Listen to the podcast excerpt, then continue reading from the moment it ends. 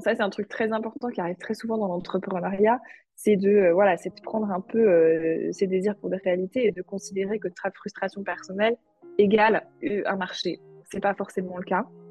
Bonjour, je suis Nathalie et tu écoutes le podcast Business of Yoga. Si tu veux créer la carrière épanouissante dont tu rêves et optimiser tes revenus liés à ton activité, tu es au bon endroit. Je partage ici les ressources et les inspirations rythmées par des interviews de spécialistes qui ont contribué à faire croître ma propre activité.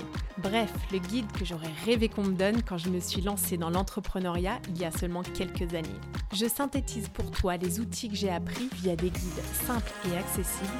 Et si tu passes à l'action grâce à une technique, un conseil ou une idée, alors c'est gagné. Tu peux suivre l'actualité du studio sur kind.yoga et pour un max d'infos sur les programmes et les lancements de notre école, abonne-toi au podcast dans la description de l'épisode. Bonne écoute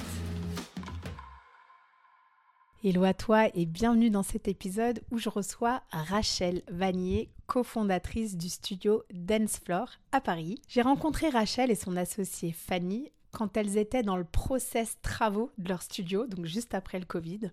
Et bien qu'elles aient ouvert un studio de danse, elles avaient des ambitions un peu similaires aux miennes à l'époque, à savoir proposer un concept différent de ce qui existait sur leur marché. Alors je ne sais pas si tu danses toi, moi euh, seulement dans mon salon, principalement avec mes enfants, mais Dance Floor Paris, c'est absolument le studio à tester si tu ne le connais pas encore et si tu n'as jamais eu surtout le courage de franchir les portes d'un studio traditionnel. Parce que peut-être que tu ne te sens pas assez doué ou tu as peur de te retrouver avec des danseurs experts, ce qui est en général le cas quand tu pousses les portes d'un studio de danse. Donc à l'origine, euh, Rachel et Fanny, elles constataient que le studio dont elles rêvaient en tant qu'élèves n'existait pas en fait à Paris.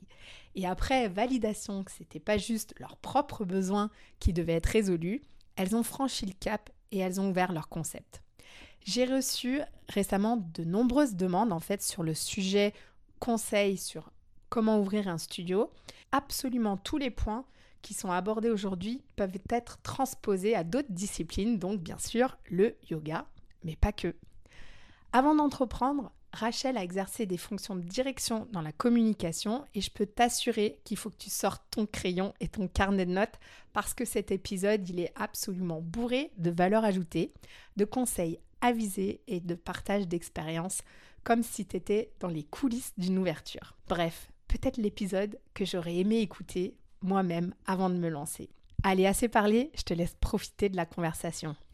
Salut Rachel Salut Nathalie Bienvenue dans le podcast. Je suis vraiment trop contente de t'accueillir euh, parmi euh, les auditeurs de Business of Yoga. Même si c'est pas du yoga avec toi, c'est de la danse. Merci beaucoup. Je vais essayer de m'adapter. Namasté. Écoute, euh, je, je, voulais absolument t'inviter aujourd'hui parce qu'on on, s'est rencontrés, parce qu'on a euh, le même type d'entreprise, toutes les deux, et puis avec ton associé aussi. Et euh, on évolue dans le même secteur, celui du sport, du bien-être et de l'univers des studios. Et ton expertise me semble hyper intéressante en ce qui concerne l'ouverture et la gestion d'un studio C'est une question qui revient souvent. Est-ce que tu veux raconter un petit peu ton parcours aux auditeurs pour qu'ils apprennent à te connaître un petit peu? Avec plaisir. Ben, merci beaucoup de me recevoir. Je suis fan de ce podcast et euh, j'apprécie beaucoup la mise à disposition comme ça de ressources dont je me suis beaucoup servie dans mon expérience d'entrepreneur toute, euh, toute jeune. Et euh, j'espère que quelques, quelques leçons que j'ai apprises pourront être utiles pour d'autres. donc moi, c'est Rachel Vanier, j'ai 35, presque 36 ans. Je suis la cofondatrice d'un studio de danse, donc pas de yoga mais de danse, qui s'appelle Dance Floor Paris. Euh, et avant ça, je viens pas du tout de l'univers de la danse, ni mon associé Fanny. Moi, j'étais euh, dans l'univers de la communication et du marketing dans le secteur des startups et des nouvelles technologies. J'ai notamment été directrice de la communication de Station F, qui est un très gros incubateur de startups dans le 13e arrondissement. Et Fanny, mon associée, était avocate d'affaires. Donc vraiment deux, deux nana business euh, corporate euh, qui, qui on avait par ailleurs la spécificité on a fait de la danse toutes les deux pendant très longtemps et un jour donc on a décidé de monter euh, Dance Floor toutes les deux. Est-ce que ça venait d'un sentiment de manque d'épanouissement dans ton travail précédent ou d'une recherche de sens? Pas spécifiquement, pour être honnête, en réalité, euh, peut-être un petit peu plus de la part de Fanny qui cherchait un équilibre euh, travail-vie privée un peu plus sain étant avocat d'affaires avec des horaires un peu à rallonge. De mon côté, j'étais euh, partie de mon précédent job plutôt pour euh, chercher un petit peu ma voie et j'avais honnêtement pas trop d'idées de ce que je voulais faire. C'est Fanny qui m'a proposé de monter Dance Floor ensemble. Euh, et pourquoi est-ce qu'on a eu cette idée? C'était pas spécialement pour changer de vie, c'était parce qu'on avait vraiment euh, vécu la frustration de pas trouver d'école de danse qui nous correspondait et qui correspondait à nos besoins.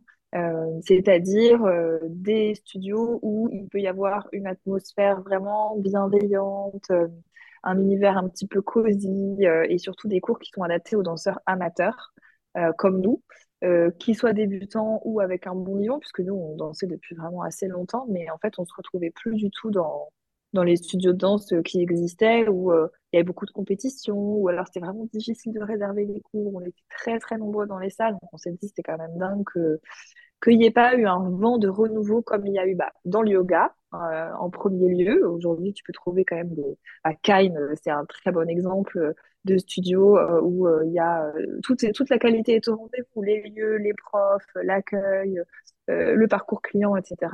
Et ça a été le cas dans la boxe, dans l'escalade. Mais en danse, on n'avait pas encore trouvé, ou alors très rarement, des endroits comme ça. On s'est dit, bah, on n'est pas toute seule. Et puis, on a fait ben, la petite étude de marché qui va bien, etc. Et à un moment, on a décidé de se lancer. Donc, vous avez carrément créé ce qui manquait sur le marché. En tout cas, ce qu'on pensait qui manquait sur le marché. Aujourd'hui, ça fait deux ans et demi qu'on a ouvert. Donc, je pense qu'on a une bonne intuition. Le studio marche très bien. On est très contente. Euh, mais effectivement, ça partait d'une frustration personnelle. À quoi ressemblait le marché avant Dance Floor Paris? Eh bien, il était principalement euh, composé d'écoles un petit peu académiques qui ont ouvert dans les années 70-80 qui ont été ouverts par d'anciens danseuses, danseurs ou danseuses, et donc où il y avait une dimension de formation professionnelle qui était très prégnante. Donc l'accueil des amateurs n'était pas peut-être pas forcément très euh, très prioritaire. Et d'autres écoles un petit peu plus récentes où, euh, où, il y avait peut-être plus d'accent mis sur les danseurs amateurs, mais euh, euh, pas forcément de positionnement haut de gamme comme nous on recherchait. Euh, nous ayant voilà des carrières assez avancées, on avait besoin de pouvoir avoir un moment un peu euh, sympa dans notre quotidien, une petite parenthèse de bien-être. Euh, d'autres euh, autres univers qui existaient c'était euh, soit des milieux associatifs ou soit vraiment une offre très accessible en termes de prix mais avec des, des, locaux et une offre de service annexe qui n'était pas forcément super au rendez-vous. Et alors, vous avez cette idée toutes les deux de créer ce qui vous manquait, ce que vous aviez envie de voir sur le marché. Et comment est-ce que vous êtes passé alors de cette idée un concept concret?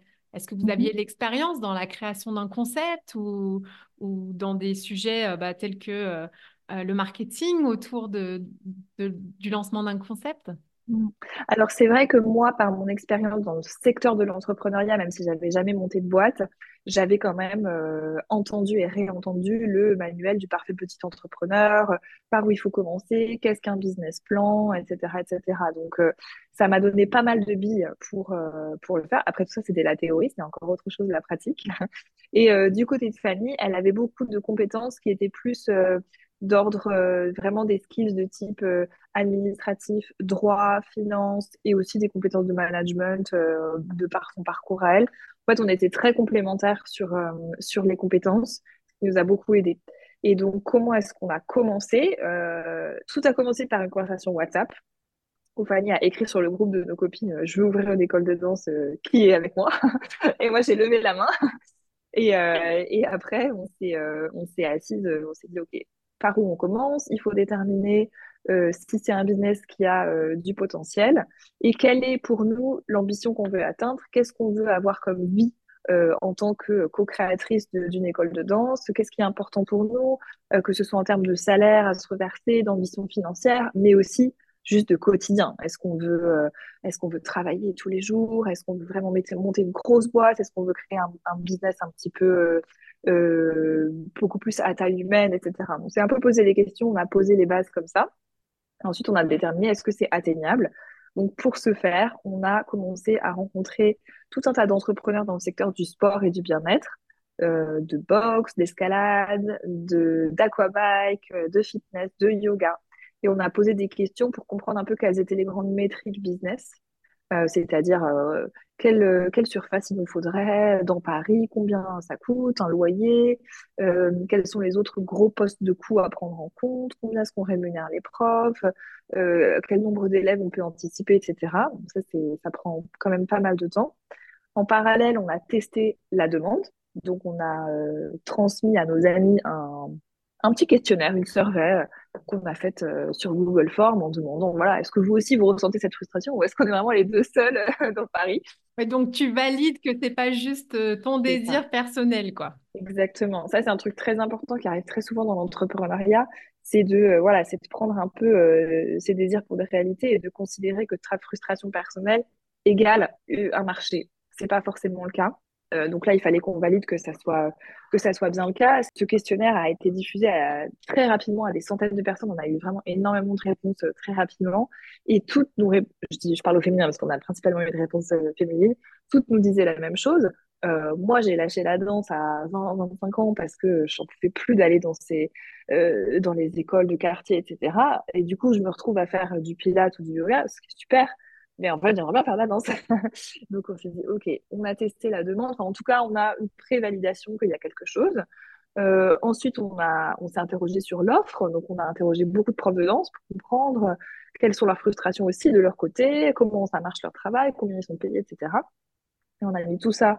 Euh, on a fait tourner donc le business plan euh, sur la base de toutes les autres métriques qu'on avait récoltées auprès d'autres de, nos, de nos confrères et nos consoeurs du secteur. À la fin, on a dit, OK, ça peut marcher. ça veut dire qu'au bout de X mois, normalement, si tout va bien, on peut se dégager un salaire, on peut, euh, on peut euh, ouvrir telle surface dans Paris, euh, etc., Voilà, ça c'était le premier exercice. Ça prend quand même quelques mois. Alors moi, j'étais à temps plein, plus ou moins, sur le, sur le sujet.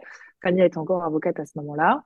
Et puis dès lors qu'on s'est dit, OK, ça rentre dans le business plan, encore une fois, attention à ne pas le regarder avec des œillères, enfin, avec un prisme euh, pour essayer de tout voir à son avantage, il faut vraiment réussir à garder la tête froide et à se dire euh, si, si, on voit un gros red flag, il faut réussir à l'accepter, quoi, même si c'est le projet d'une vie, c'est sa passion, etc. Et après, nous, je pense que ce qui nous a vraiment aidé sur cette partie-là, c'est que justement, on n'est pas des, on n'est pas danseuse professionnelle depuis 20 ans, c'est pas notre rêve depuis toujours d'avoir notre propre école. C'est pas du tout ça notre démarche. Euh, donc il n'y a pas ce côté passionnel en fait. Euh, on est passionné de danse, on adore ça, mais euh, moi, j'aime plein d'autres choses dans la vie.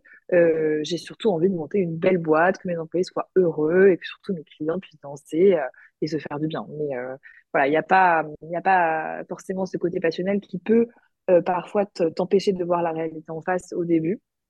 Donc ça, c'était top. Et au moment où on s'est tapé dans la main, Fanny a rendu la robe, on dit, elle, a démissionné de son cabinet d'avocat et, et on s'est lancé toutes les deux à temps plein et, euh, et, on a commencé donc les premières étapes du projet. Je me souviens d'ailleurs à l'époque, ça me revient maintenant, j'avais oublié, mais vous m'aviez contacté pour venir visiter euh, mes locaux. Euh, mhm. pour essayer de, voilà, de comprendre peut-être quelles étaient les, les, choses importantes à prendre en compte quand on construit un studio, etc. etc.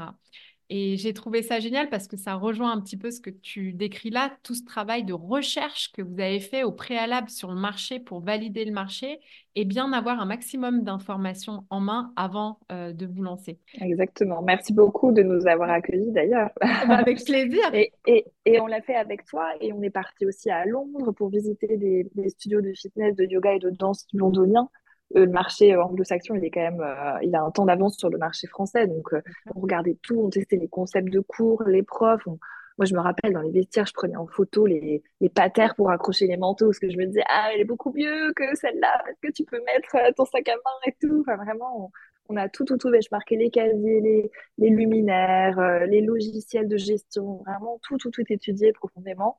Euh, voilà, monter une école de danse, c'est pas non plus réinventer la poudre, hein, c'est pas un business très innovant. Il faut juste justement réussir à, aller regarder ce qu'ont fait les autres de bien et euh, copier euh, ce qu'il y a de mieux et essayer de ne pas reproduire les erreurs. Ouais, c'est tout à fait ça. Moi, j'ai beaucoup aussi pris d'inspiration dans des studios aux États-Unis quand j'ai voyagé dans mon job précédent. C'est vrai que quand on pioche un petit peu les bonnes idées qui existent et qui sont viables, euh, le cocktail en général, euh, il est plutôt réussi à la fin. Mmh, oui, exactement. Donc, euh, vous avancez sur votre projet, mais est-ce que vous aviez de l'argent? J'adore le nerf de la guerre. Euh, excellente question. Alors, euh, non, pas spécifiquement. Euh, on était quand même relativement jeunes quand on s'est lancé. Enfin, on a ouvert il y a deux ans et demi, mais du coup, avant, avant ça, il y a eu le Covid, etc. Donc, au final, ça doit faire quatre ans qu'on est deux sur le projet. donc, non, on n'avait pas particulièrement de grosses économies à investir dans le projet. après, il faut savoir que la spécificité d'un studio danse, c'est qu'il faut quand même beaucoup de surface. Euh, il faut beaucoup de mètres carrés par personne pour qu'un cours soit agréable à faire. Surtout, c'est des positionnements que nous, on voulait faire. On voulait vraiment pas reproduire justement euh, euh, ce, qu'on, ce dont on avait souffert dans d'autres écoles de danse, à savoir les cours où c'est vraiment tu tapes ton coude dans la voisine, c'est pas très agréable. Donc, votre studio, il est absolument génial. Enfin, moi, je, suis allée le visiter la dernière fois quand on a bu un café.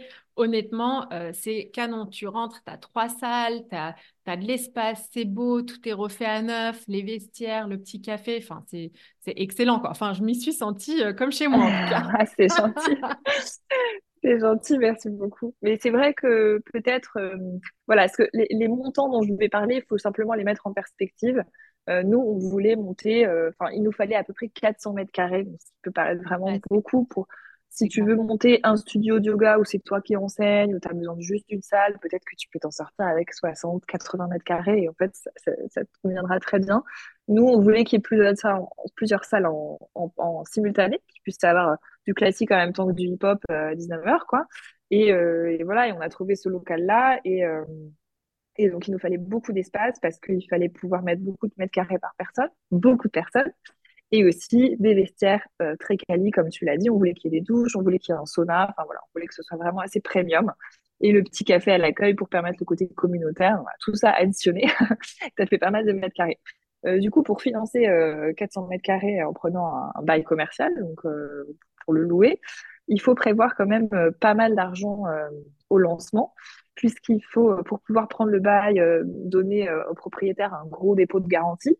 C'est vraiment standard dans Paris quand tu prends un bail commercial. Donc souvent, ça peut être 3, 6, 9 mois de loyer, donc ça représente des montants vraiment colossaux.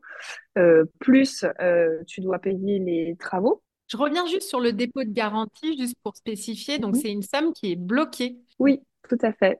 C'est vraiment, ça ne sert à rien. Enfin, c'est juste pour la paix de l'esprit de ton propriétaire. je, peux comprendre. Euh, soit c'est une garantie bancaire, donc c'est la banque qui le conserve, soit c'est le propriétaire directement. Tu peux les récupérer au bout de quelques années si tu payes ton loyer euh, euh rubis sur l'ongle, euh, en tout cas en partie. Donc c'est une trésorerie que tu peux récupérer éventuellement au bout de trois ans, par exemple. Euh, mais bon, sinon, oui, c'est de l'argent vraiment qui est euh, bloqué quelque part, euh, qui n'est pas à dépenser. C'est que quand tu rendras ton local, tu pourras le récupérer, mais en général, un local, tu regardes 10 ans ou même plus. Donc, il faut un peu faire un trait sur cet argent-là.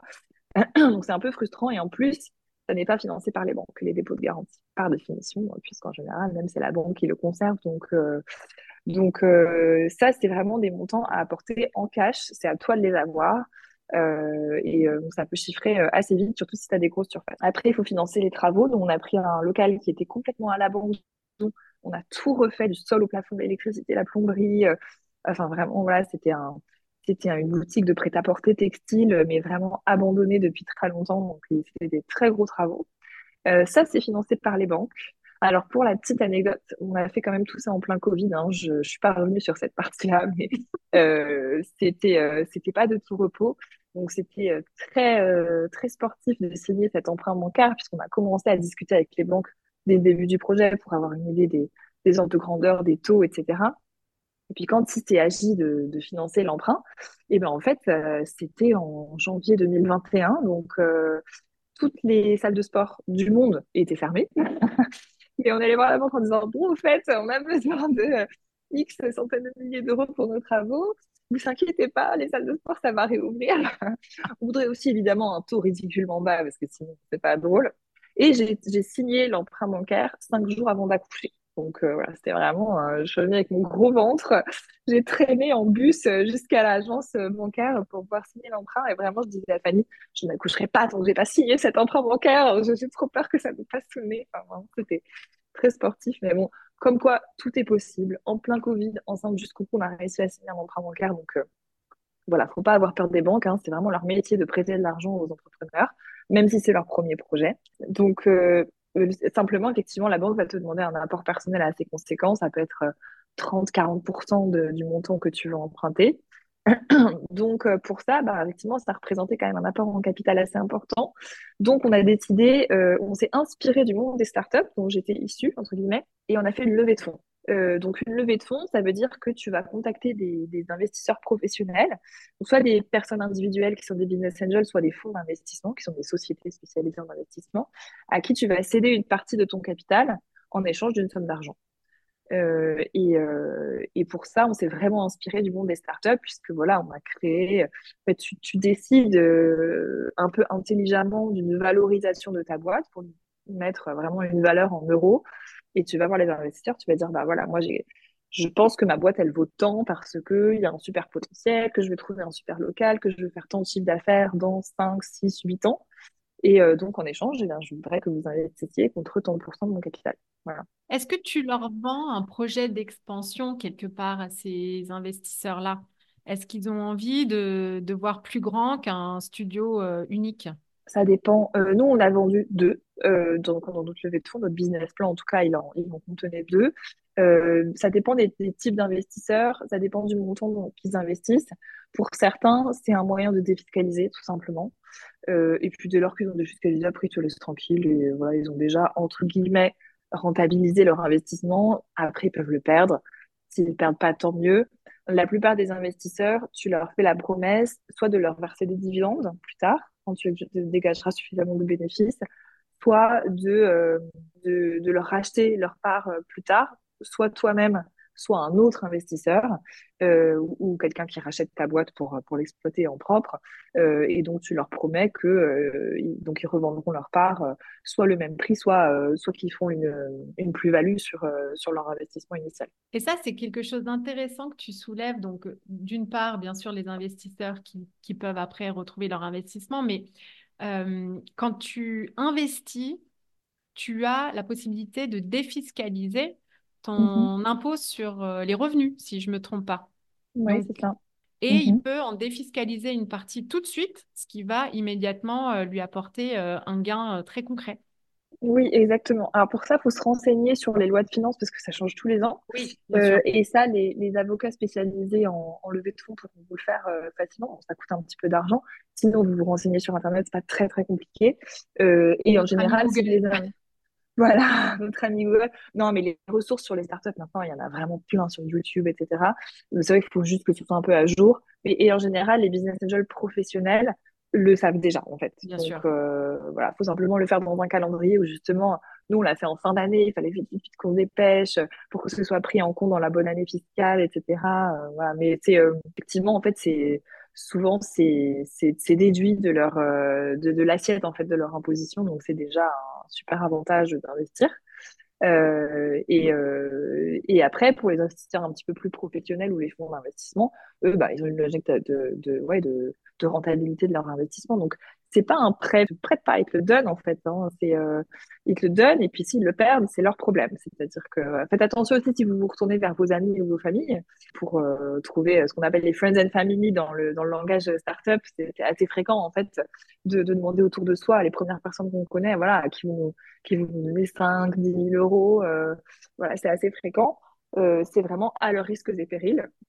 Si votre boîte fait faillite, vous n'avez pas du tout l'obligation de leur rendre leur argent. Voilà. Combien vous avez réussi à convaincre d'investisseurs alors sur ce démarrage? Euh, Nous, on en a un peu moins de 20. Donc, on a quand même beaucoup d'investisseurs.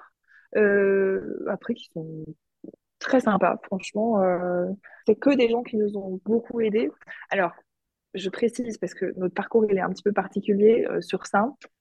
C'est que on a donc commencé la levée de fonds qu'on a clôturé en janvier 2020 et euh, début mars, c'était le confinement quand même. Donc, euh, je pense qu'en fait, janvier 2020, on était tout feu, tout flamme, on a levé, trop court, on est prêt, on y on visite des locaux et tout. Et là, bam, confinement. Donc, en fait, je pense que la plupart de nos investisseurs, ils ont dit Allez, ciao, bonsoir, j'ai perdu mon argent, c'est pas grave, c'était sympa, ça marchera jamais.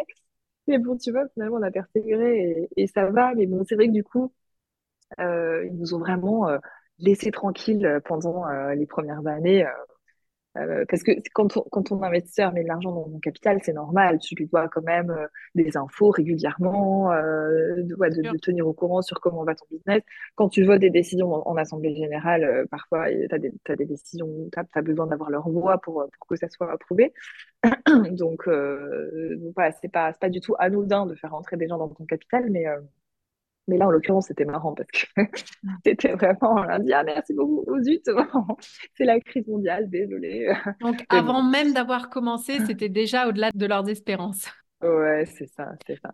Mais euh, non, on s'est beaucoup posé la question quand c'était le confinement, est-ce qu'on dit, ok, est-ce qu'on arrête tout, on rend l'argent, euh, puis on retrouve des jobs euh, corporels plus classiques parce que bon, c'était quand même encore possible de, de reprendre une vie un peu traditionnelle, mais c'est vrai qu'on a, on s'est dit non, allez, on, y croit vraiment. Euh, le sport, ça va reprendre. Ça va pas durer éternellement. On pensait pas que ça durait aussi longtemps, parce que c'était vraiment quand même les confinements, les, les fermetures euh, administratives, les passes sanitaires, tout. C'était vraiment, on pouvait plus à la fin, mais euh, mais mais bon, on y a cru. Et puis dans notre malheur entre guillemets, on a eu de la chance, c'est que on avait fait que la levée de fonds. En fait, le compte en banque était plein et on n'avait aucune charge. Si ce n'est la pression entre guillemets de se dire au bout d'un moment, comment faire pour payer notre propre loyer? On ne savait pas trop, mais, mais euh, voilà, il fallait juste qu'on s'arrange pour, euh, pour pouvoir euh, gagner de quoi vivre et, et, et, sans trop manger ce, cette trésorerie qu'on voulait conserver pour faire les travaux, etc.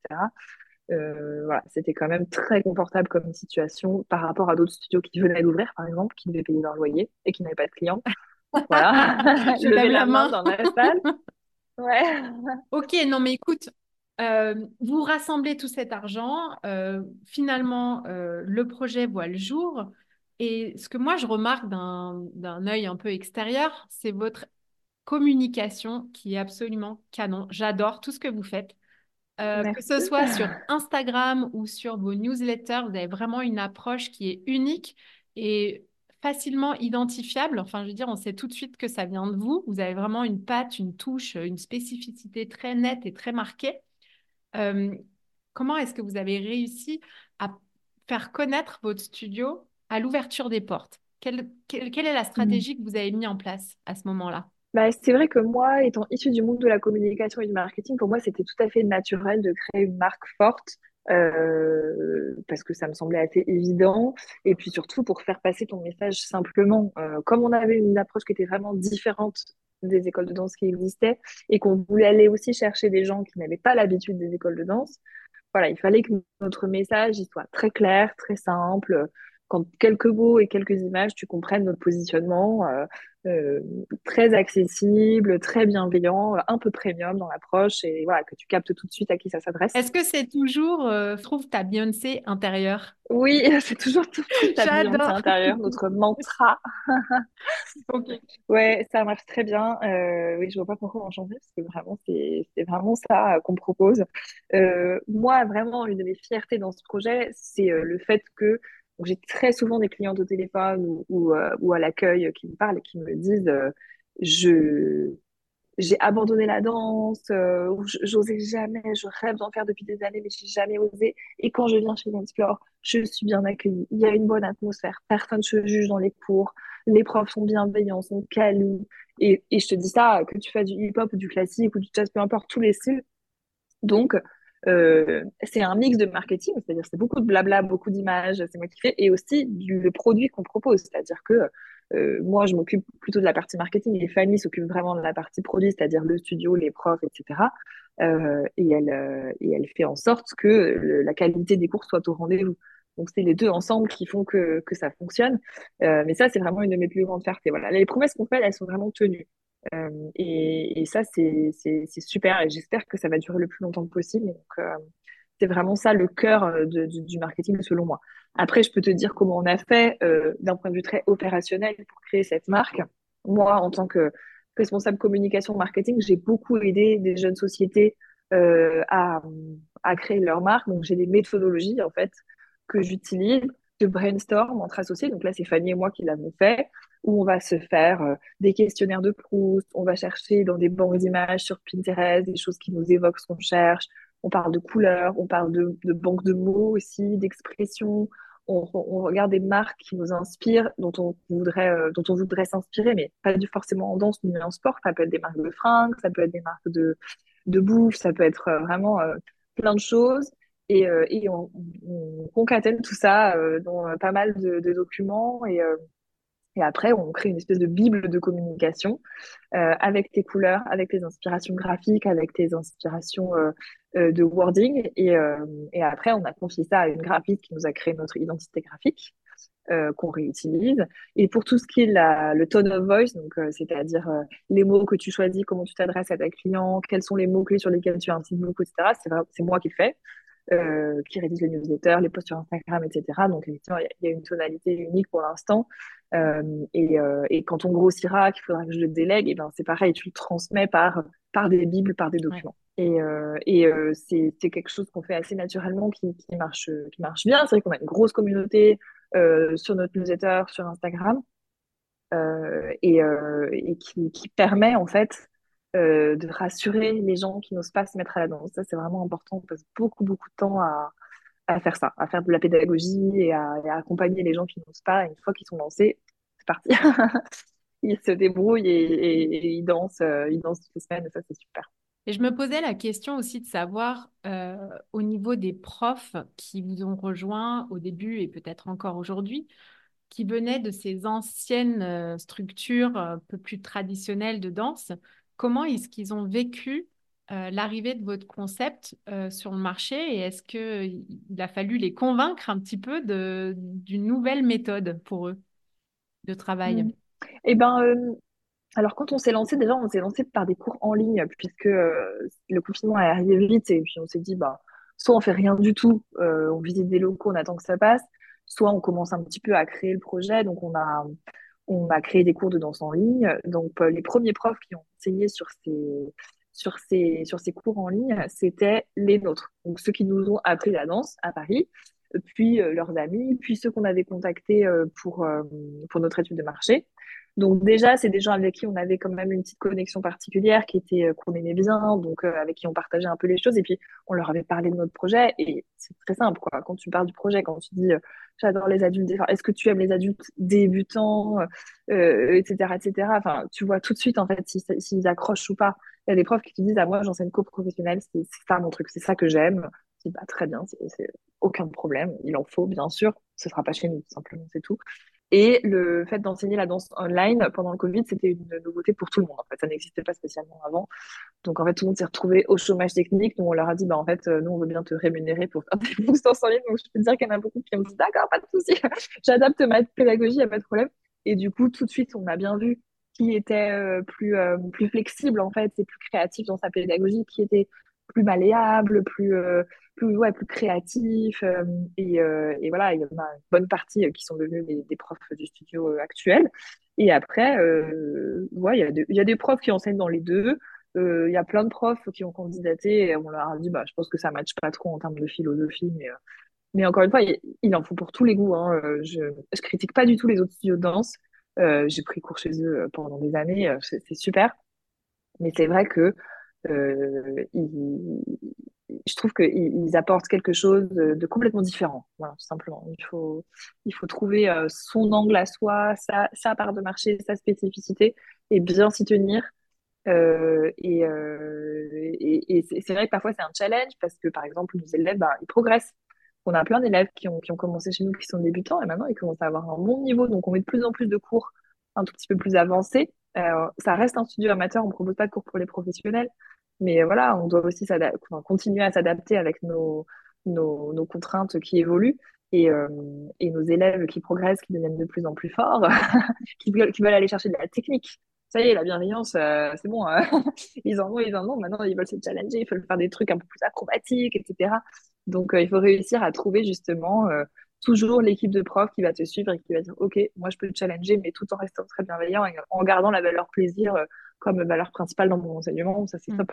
C'est hyper intéressant aussi. Et avec le recul si tu regardes un petit peu le trajet euh, parcouru est-ce que tu as atteint tes objectifs que tu avais discuté avec euh, Fanny au lancement? Est-ce que avec le recul c'est quelque chose que tu as checké dans ta checklist?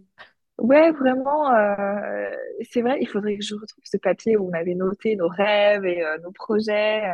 Euh, après, l'avantage, c'était qu'on s'était laissé quand même, on avait, on avait mis les, les objectifs pour les premières années, puis le reste, l'horizon était assez large. On s'était dit, ouvrons déjà un premier, voyons si c'est rentable, peut-être un deuxième, et puis ensuite on verra. Soit on veut créer un gros modèle qu'on franchise, etc. Soit on, on arrête là, on continue, on l'exploite, soit on revend la boîte. Enfin, voilà, tout, tout était ouvert. Euh, et, euh, et, donc aujourd'hui, on en est qu'au début de, l'aventure, puisque ça fait que deux ans qu'on a ouvert. Euh, mais ce que je peux dire, c'est que voilà, le projet est, rentable. On a un quotidien qui est très agréable. C'est-à-dire, moi, j'ai du temps à passer avec ma famille, Fanny aussi. On s'entend très bien tous les deux. On n'a pas eu d'accro particulièrement. On est, c'était un pari aussi parce qu'on est très copines à la base. On est vraiment copines des bancs de l'école et on a décidé de monter un business ensemble, mais ça se passe très bien. Euh, on a bien trouvé notre place. Euh, et encore une fois, j'ai cette fierté au quotidien de voir que mes clientes, elles me disent qu'elles ressentent ce que j'avais voulu qu'elles ressentent en fait euh, en créant le projet. Donc ça, c'est super. Donc il y a quand même pas mal de signaux qui sont ouverts. Ça, c'est vraiment, vraiment appréciable. Mais on a eu des, enfin, j'essaie toujours de relativiser. Il faut pas croire que c'était si simple. On a quand même eu des, gros, gros coups durs dans, dans, dans ce projet. Enfin, le, le, premier confinement, c'était bien sûr un coup dur parce que euh, tu, tu, te lances à peine et tchac, on te, on te coupe les jambes, euh, on te dit bon, en fait, ça va pas du tout se passer comme tu l'avais anticipé. Ça, c'est souvent dans l'entrepreneuriat, mais là, quand même puissance 10 euh, avec le confinement, quoi. puis, on était enceintes toutes les deux. Quand l'année d'ouverture, on a accouché toutes les deux. Euh, donc c'est quand même vraiment pas évident de jongler avec une fin de chantier. C'est toujours très compliqué à boucler les chantiers. Tu as toujours des dépenses euh, supplémentaires, imprévus, c'est très conflictuel avec euh, les entreprises. Euh, et ensuite, effectivement, tu ouvres tes portes et là, tu, te signes et t'espères que les clients vont, vont arriver en flot. Et en fait, pas du tout. Enfin, c'est aujourd'hui ça va, mais quand on a ouvert, on n'avait pas, on faisait pas du tout les mêmes les mêmes chiffres qu'aujourd'hui. Et, euh, et, en plus, c'était encore euh, ouais, fin de Covid, passe sanitaire, etc. Donc euh, les gens étaient encore un peu réticents, donc on n'était vraiment pas du tout sereine sur sur sur nos chiffres. Plus, il y en avait toujours une des deux qui était en congé maternité à l'hôpital et tout. Enfin bref, c'était vraiment très très sport.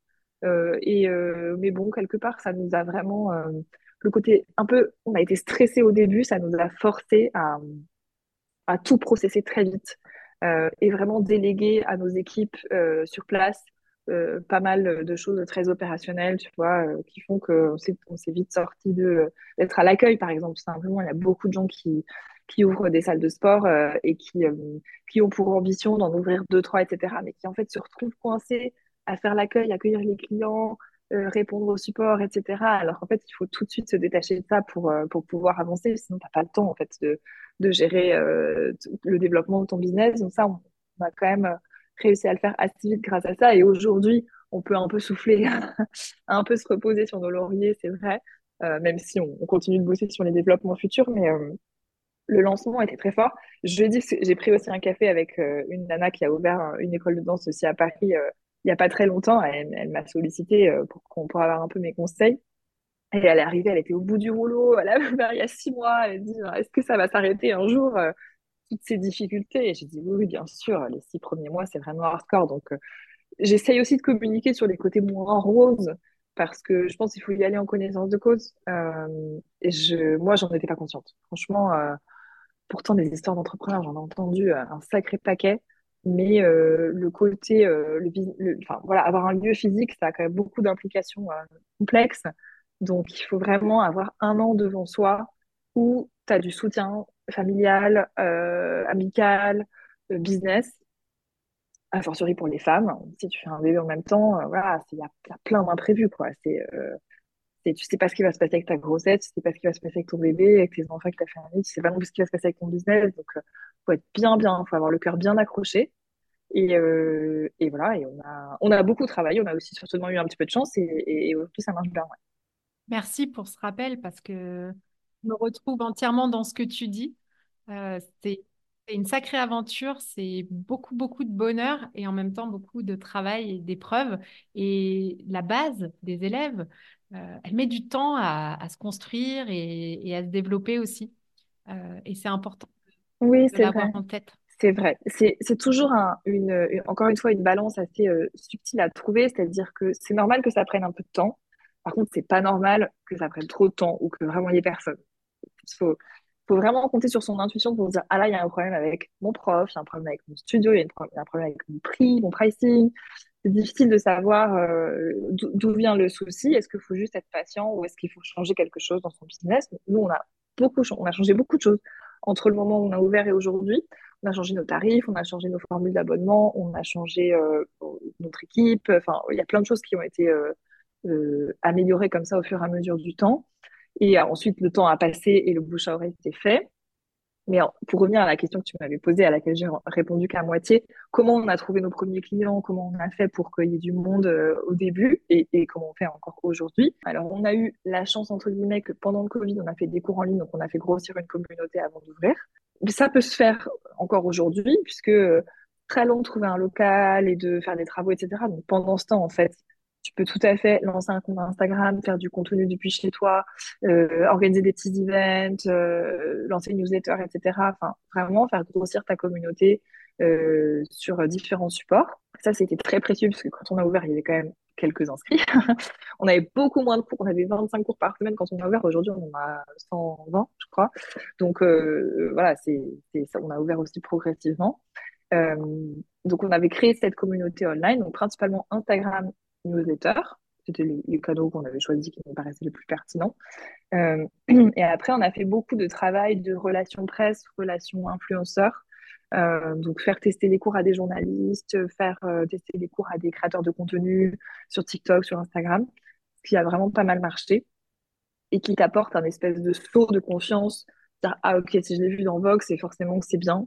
Euh, parce qu'il y a un vrai journaliste qui est venu, qui a vraiment testé les cours. Donc, ça, c'était chouette. Après, on a testé plein, plein de choses. On a fait euh, de l'affichage sauvage, des trucs.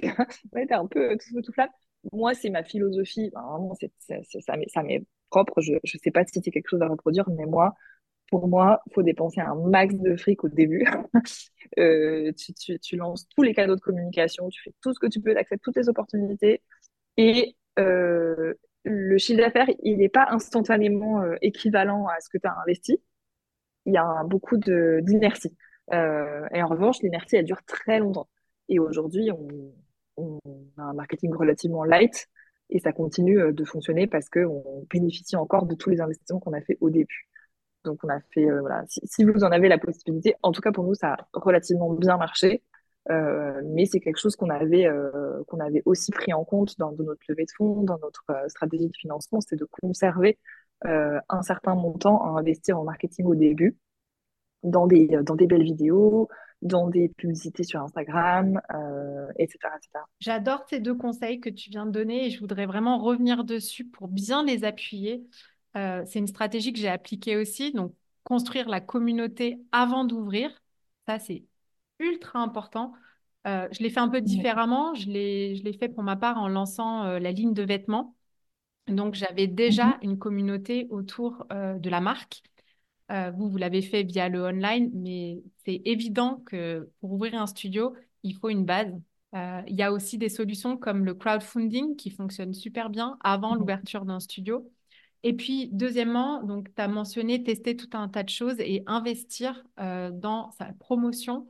Tu récoltes peut-être les fruits un peu plus tard, mais ça vaut vraiment la peine de Ouais. tester des stratégies au début et de et de pas se fermer à certaines stratégies comme l'affichage sauvage ou euh, euh, des pubs ou voilà, d'être créatif dans, dans ce qu'on entreprend. Merci beaucoup pour ces deux conseils-là. Mais écoute, c'était un plaisir d'échanger avec euh, toi. Rachel, aujourd'hui, est-ce que pour terminer, tu veux nous dire quelques mots sur vos futurs projets d'expansion, peut-être, euh, dans les années à venir? Oui, écoute, si tu as des agents immobiliers qui euh, nous écoutent sur ce podcast, on cherche, euh, on cherche à se développer. Donc, comme prévu, on a tout- on s'est toujours dit qu'on voulait ouvrir au moins deux, trois studios dans Paris, qu'on préférait avoir voilà plusieurs espaces répartis dans Paris plutôt qu'un grand, très grand studio pour permettre aux gens d'y avoir accès sans faire trop de temps de trajet. Donc, euh, on cherche un, on cherche actuellement un local. Euh, j'aimerais te dire qu'on a trouvé, mais pas encore. Donc, si jamais, euh, si jamais vous avez des plans de grands locaux dans Paris, n'hésitez pas à m'envoyer un message sur Instagram. Je prends. ça, c'est nos projets dans l'immédiat. Et en fait, voilà, pour les deux, trois ans à venir, c'est ouvrir un, un ou deux autres studios parisiens. Et après, comme je te disais, à ce moment-là, il faudra qu'on se repose avec Fanny et qu'on décide de l'avenir. Euh, ça va dépendre de plein de choses, ça va dépendre de nos vies perso, je pense, euh, de nos envies, euh, de comment ça se passe aussi, parce qu'avoir un studio, on a encore beaucoup les mains dans le cambouis, même si on n'enseigne pas la danse. et comme je te disais, on s'est un peu détaché de tâches de, de l'opérationnel, en tout cas de l'accueil du studio. On fait encore beaucoup de choses nous-mêmes. Alors que quand on a deux ou trois, c'est que tu n'es plus sur place, tu délègues à des managers de club, etc. C'est vraiment une autre démarche. Donc, faut voir si cette vie-là, elle nous plaît aussi. Et, euh, après, bah, on verra bien comment, comment, de quoi demain est fait. Mais euh, l'avantage quand même, et ça, c'est une leçon que je retiens d'un, d'ailleurs d'un fondateur d'un studio de yoga que j'aime beaucoup, que tu devrais interviewer, si je peux me permettre, euh, qui s'appelle Pierre Rousseau, qui, qui a créé Yoga. Mais il est déjà interviewé dans mon podcast. Ah, il est déjà venu. c'est vrai. J'ai même. Je t'enverrai le lien de bah, l'épisode. c'est ça. Tu, et tu choisis vraiment bien tes invités parce qu'il fait partie de tes mentors en quelque sorte qui nous ont beaucoup aidé, que j'ai appelé en plein confinement avec mon nouveau-né au sein, euh, vraiment en dépression, et qui m'a dit quoi qu'il se passe, parce que je lui disais, mais comment tu fais, toi, tu as 8, 10 studios euh, que tu dois payer le loyer qui sont vides et tu as, le sourire sur le visage et tout. Il me disait, écoute, moi, j'ai monté ça parce que j'aime le yoga. J'ai fait du yoga pendant des années, je fais encore du yoga.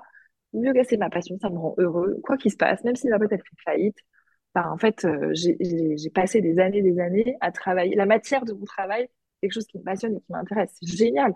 Qu'effectivement, quoi qu'on fasse, Peut-être qu'on montrera une ligne de vêtements, peut-être qu'il nous expliquera comment il faut faire. peut-être qu'on fera autre chose, mais si c'est dans l'univers de la danse, moi, ça me passionne, ça rend les gens heureux. Donc euh, voilà, euh, à partir de là, ça va. Tout va bien. J'adore cette petite euh, citation. On remercie Pierre Rousseau si nous Merci Pierre, si tu nous écoutes. Merci beaucoup à toi Rachel, c'était passionnant. Je suis sûre que, enfin, moi j'ai pris plein de notes et j'ai trouvé plein de conseils pour moi-même également. Euh, et j'ai même eu mon énergie complètement reboostée en échangeant avec toi. Donc, euh, ah, tu as ce pouvoir-là sur les gens et je te remercie vraiment d'avoir pris le temps aujourd'hui de partager ton expérience. Avec plaisir. Après cet échange, je dois avouer que j'ai eu un gros coup de cœur pro pour Rachel et la manière qu'elle a de communiquer et de partager ses idées avec structure, bienveillance et aisance. Ça m'inspire énormément. Si toi aussi, tu as un projet d'ouverture studio ou si tu connais une personne autour de toi qui est dans cette réflexion, cet épisode est un must-have. Alors je t'invite vraiment à le partager avec cette personne si ça t'a plu. C'est l'exemple même d'une méthode qui marche depuis la recherche de financement jusqu'à la stratégie de communication et de branding, en passant bien sûr par la fidélisation de la base d'élèves. Ouvrir un studio, c'est une sacrée aventure. Il faut s'armer de pas mal de force être OK avec la prise de risque et accepter que les résultats viennent avec beaucoup de patience et de travail, avec pour focus principal les élèves bien sûr. Alors pour résumer cet épisode, et si tu dois repartir avec une stratégie de la plus haute efficacité, même si tu veux pas ouvrir de studio, je t'invite en fait à te questionner sur ton marché, comme l'a fait Rachel, et te demander si tu peux peut-être améliorer quelque chose avec ton offre. Est-ce qu'il y a aujourd'hui un problème majeur ou une frustration que tu observes si tu te places dans la perspective de ton élève ou de ton client. Alors écoute-moi bien. Alors si tu te rends compte que cette frustration existe et va au-delà de ta propre frustration bien sûr, crée quelque chose. Crée une offre pour solutionner ce problème et là, crois-moi, tu tiens quelque chose de puissant. Allez, c'est la fin. J'espère que cet épisode t'a fait réfléchir à quelque chose pour ta propre activité. Est-ce que toi aussi, tu observes un manque dans ton secteur? Un problème que tu penses résoudre? Alors si oui, c'est à ton tour de jouer et comme d'habitude, je te souhaite une très très belle journée. Merci d'avoir écouté cet épisode. J'apprécie tout particulièrement les retours et les commentaires sur ce qui t'a été utile ou non. Laisse-moi un petit mot et une note si cet épisode t'a plu. Le must, c'est de partager ce podcast avec une personne à qui ça pourrait être utile. Ça fait vraiment une énorme différence pour mon travail que tu prennes ce temps. Je te donne rendez-vous la semaine prochaine et d'ici là, suis ton intuition et prends une action qui te rapprochera un pas de plus vers ce pourquoi tu es là.